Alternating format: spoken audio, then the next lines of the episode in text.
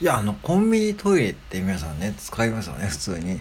一つ今日はコンビニトイレのお話をするんですが、まあ、最近の新しいお店行くと、多分結構ね、あのー女性比率のトイレが多いというか、っていうふうに思っていたんですよ。要は男性と女性と女性のみっていう、要は女性が2箇所使え使えて男性は洋式トイレが1箇所っていう形態が最近結構ねセブンイレブンでは主流です。うん。なんですよ。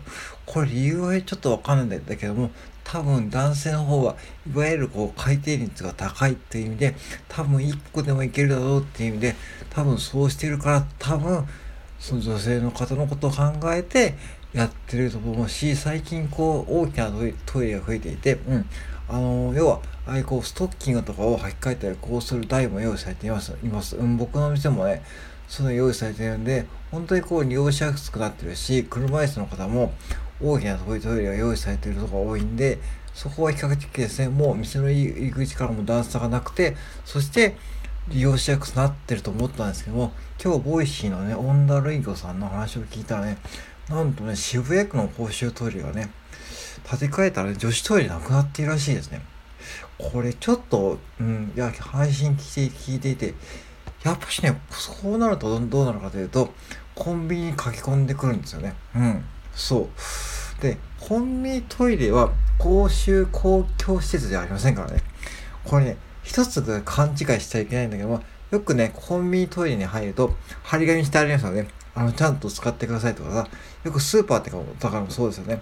あれなんで貼ってるかというと、公共施設じゃないですよ。公共施設ではありません。要は、水道代とか電気代はその分の、水洗の水道代とか電気代はオーナー負担です。うん。だから、だから、公共施設じゃないです。とはいえ、災害時は別です災害時とかそういうとこは別なんだけども、普通の通常営業している時は、公共施設では施設ではありません。うん。そう。そう。ね。ここ勘違いしてる方多いと思うんで、これ口酸っぱく言っておきますけども、そう、トイレを使われたら使われる分だけ、オーナーはコストが増えるわけですね。うん。だから、ああいう張り紙をして促しています。だから、最近はちょっと皮肉めいたトイレをいつもきれいに使ってもらってありがとうございますというふうに貼ってあるけども、あれもはっきり皮肉ですよね。うん。そう。だから、ここを勘違いしちゃいけないんだけど、じゃあ僕らお客さんに別にこう、普通に利用してもらうと全然構わないんだけども、せめて、せめてマナーを守るよって話ですね。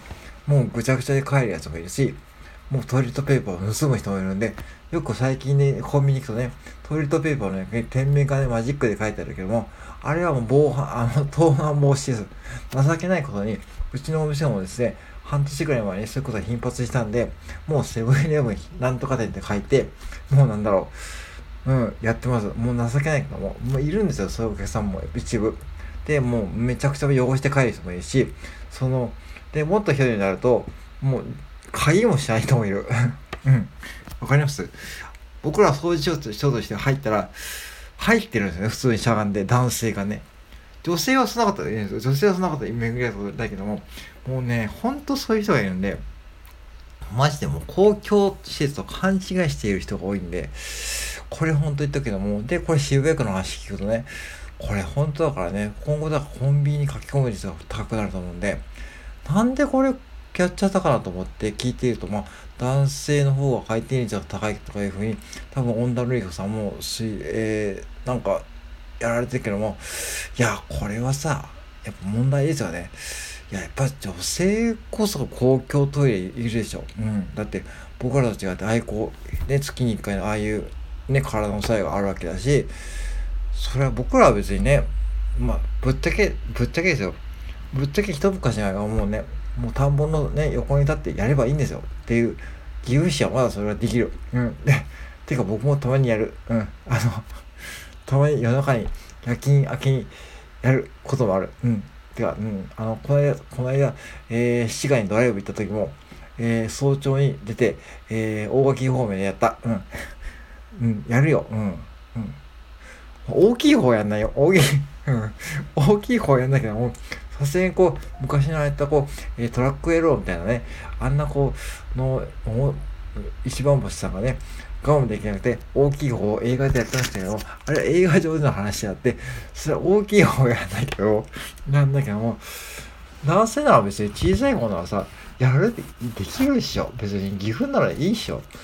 うん。東京ならちょっと弱いと思うけど、岐阜は大丈夫ですよ。うん。岐阜市側あたりはね。愛知はまあちょっと弱いかもしれないけどね。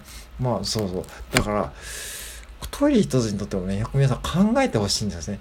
でもそれはね、急いでいるからそんな暇ねえよって言われていて、そしてトイレ書き込んで、とりあえず入る方に言いたいのは、とりあえず1個なんか買ってくれ。うん。あの、って思う。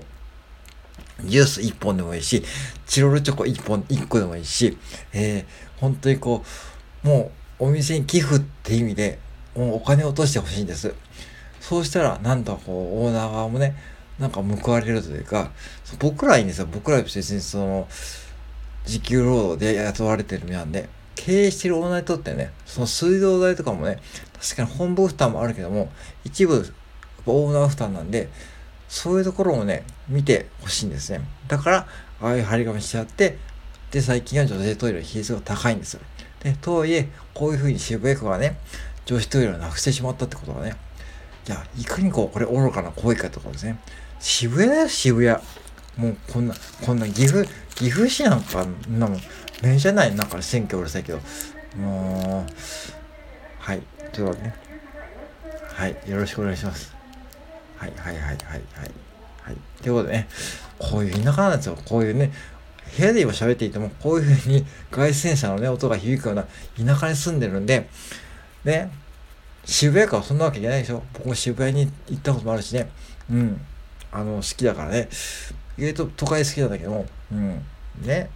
なんか問題でしょってこれ思うんだよね。なんでこれやってだったかなって思って。うん、それは、確かに多分僕は管理費とかそういう問題あると思うんで、多分税金上のね、コストだと思うんですけども、ぜひね、オンダルイコさんね、お話聞いて、で、オンダルイコさんは、僕は実はね、この方の、えー、やっているプラス、プラスっていうアフリカの支援団体に1000円寄付してるんですね。